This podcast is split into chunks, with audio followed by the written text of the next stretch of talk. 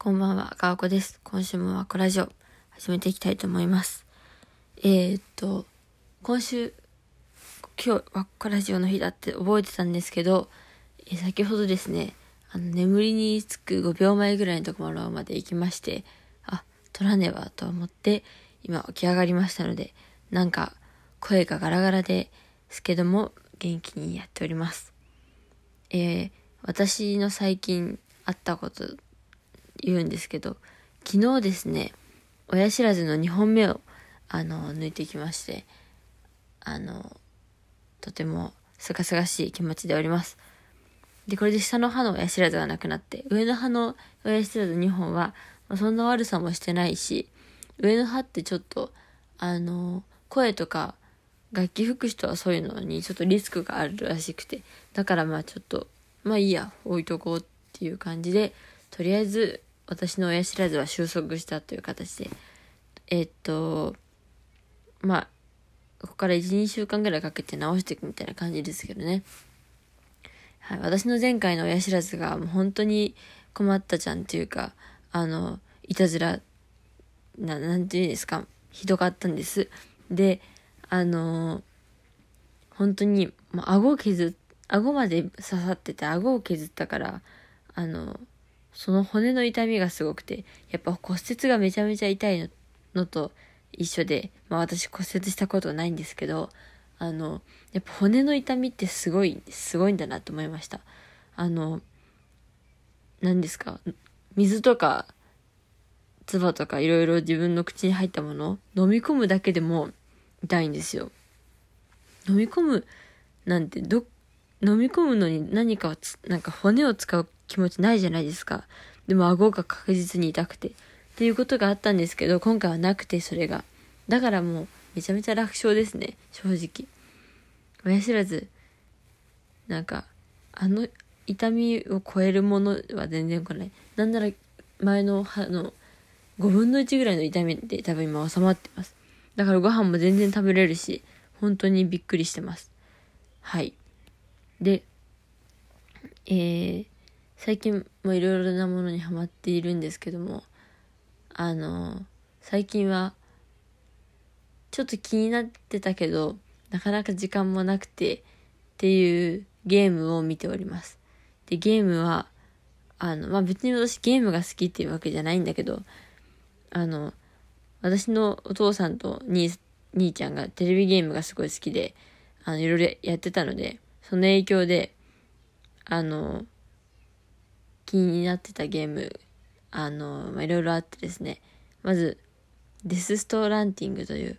あの、メタルギアソリッドの監督が新しく作ったゲームでですね、結構面白いです。映画みたいな感じで見ております。はい。で、あもう一個は全然違うんですけど、なんか、ホラーのゲーム、オンラインのゲームだから、ホラーなのに、敵役、敵のその殺人鬼みたいな役も逃げる仲間も自分も含めて全部世界中でどっかでプレイしてるあの人間だっていうのが面白くてですね、そのゲームは。あの、それも実況を見てると、まあ、実況の動画を編集して出すってぐらいだから、結構、あの、面白かった回を、回、面白かった一戦を出してくれるんですね。まあ、このゲーム鬼ごっこみたいなもんなんですけど、その、殺人鬼の役の人、や役、役のというか殺人鬼と逃げる人が4人いて、で、あの、鬼がみんなを倒すか、みんなが、なんか、脱し、協力して脱出するのどっちが早いかなみたいな鬼ごっこなんですけど、あの、そうですね。みんな本当に人間だから、鬼も本当はきっと残虐な風な感じが良かったんだろうけど、結局人間だからな、キョロキョロしたり、見失ったりしてるし 面白いですね。人間模様とかも見られますし、やっぱこの人は、あの、毎日課せられるデイリーミッションみたいなのだけのことしか考えてなくて、もう、僕、捕まっても、僕が捕まっても助けに来ないなみたいな、そういう人とかもおったり、でも中には助けてくれて、最後までみんなで脱出しようって人もおったりとかして、結構燃え上がりますので、あの、そういうものを見ております。で、あの、結局オンラインだからあの回線とか切れちゃうと1人減るんですねで4人の4人で協力して逃げる中で1人減るっていうのは結構でかくて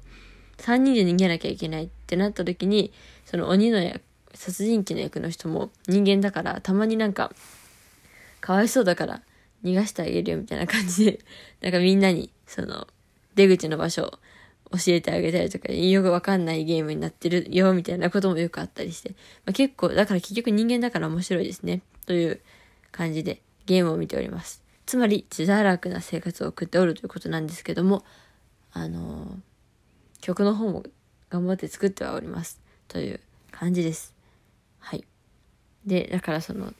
そのゲームはデッドバイデイライトってゲームで、そのホラーみたいなゲームが。で、あの、小島秀夫監督の新しい作品は、のデス・ストランディングで、それは本当見始めたばっかりで、あの、とりあえず、ゲームの絵がめちゃめちゃ綺麗ですね。私、プレステ1のメタルギアソリッドとか、あと、トゥームレイダーとか、あお父さんがオープンワールド系のあの、何ですか？周りの景色がすごい綺麗でいろんなところに歩いて回れるっていう感じのゲームが好きで、その敷かれたレールたどったり、あの、キャラクターと会話するのが主なゲームっていうよりは、やっぱ歩き回って走り回って好き放題できるゲームをよくやってたんですね。だから、あの、そういうののゲームの推移、推移みたいなものをよく、あの、偶然ですけど、学んでしま、学んでしまっていうか、また感じてしまっておりまして、なんか、すごいですね。私がちっちゃい頃からまあ15年、10年から15年経ってますけど、本当に進歩が恐ろしいという感じです。本当になんか一瞬実写かなって思っちゃうぐらい人の肌とか綺麗に表現されておりまして、本当にすごいなと思いました。あの、私が小学校が、中学校ぐらいに出たゲメタルギアソリッド3ぐらいのやつも結構綺麗だったんですけど、あの、やっぱゲ、プレイヤーがプレイする画面、その、実際に主人公を動かす画面とムービーの画面でやっぱちょっと画質が変わるじゃないですか。ムービーの方が綺麗だし、あの、プレイ画面はちょっとカクカクしてるっていうか、やっぱちょっと違うなって思うんですけど、あの、その今回のデスストランティングはそれがもうほぼなくて、本当に綺麗だし、なんかリアルだし、びっくりして見ております。で私はゲームを操作するのはあんまりセンスがないので、まあ、でも、あの、まあ、今まで兄ちゃんとお父さんがやってたのを見てるように、他の人がゲーム実況してるのを見てるって感じなんですけど、本当に面白いですね。こんな、なんか、面白いと思わなかったって言うと失礼ですけど、映画みたいな、本当に映画なんですよ。長い。めちゃ長いけど、頑張って根気よく見ております。はい。で、えっと、こ、今週のつもり、つもり曲なんですけども、えっと、ジェニーハイっていうバンドのランデブーに逃避行という曲でございます。はい。えっと、これは YouTube に載っているということを確認して、まあ、ライブ音源ですけど、本当に聞いてみていただけたらと思います。で、あの、なんでこれを選んだかはちょっとよくわかんないけど、でもこの曲は本当に多分共感する人がすごく多いと思うんですけど、なんか、私は共感だけで終わりたくない曲で、反面教師のように聴いております。なんか、やっぱりみんな同じこと考えてる。確実に同じことを考えてるみたいなことが一番に考えで、その考えた世界に、考えた、考えてるところに自分が持って、自分を持っていけないから、あの、結局無理だな、みたいな感じの歌詞になってて共感なんですけど、やっぱりそのかん自分の理想を描いた世界だからこうしたいああしたいって思ったそのそのなんかその世界に自分を引っ張っていけるかみたいなのが本当に大事だと思っているのでその自分の自分ができないっていう前提で考えるからなんかあのいつまでたっても寝てばっかりだしぐうたらしておるんですけども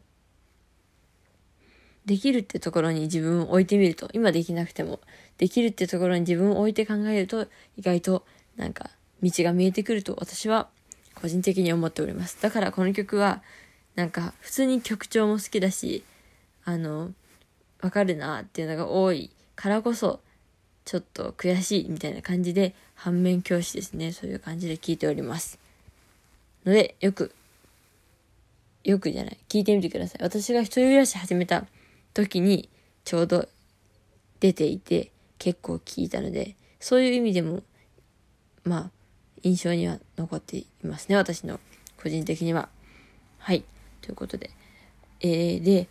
あの、私は自分の親知らずの話がなぜかすごく好きなので、あの、めちゃめちゃブログに綴ったので、もし私の親知らずに興味がある方、いや、ちょっとなんかそれは違う。でもなんかとりあえず、なんかお時間のある方、あの、お家でゆっくり見ていただけたらと思って、あの、概要欄にコロ、コロナじゃないわ。概要欄にブログのリンクも貼っておきます。ので見てください。あとは、えー、っと、そんな感じです。今日はこの辺で、なんだかんだ12分弱喋りましたけども、えー、来週の今頃には奥歯が全く痛くない状態で折れたらいいなと思います。ので、皆さんも親知らずは早めに治療してください。さよなら。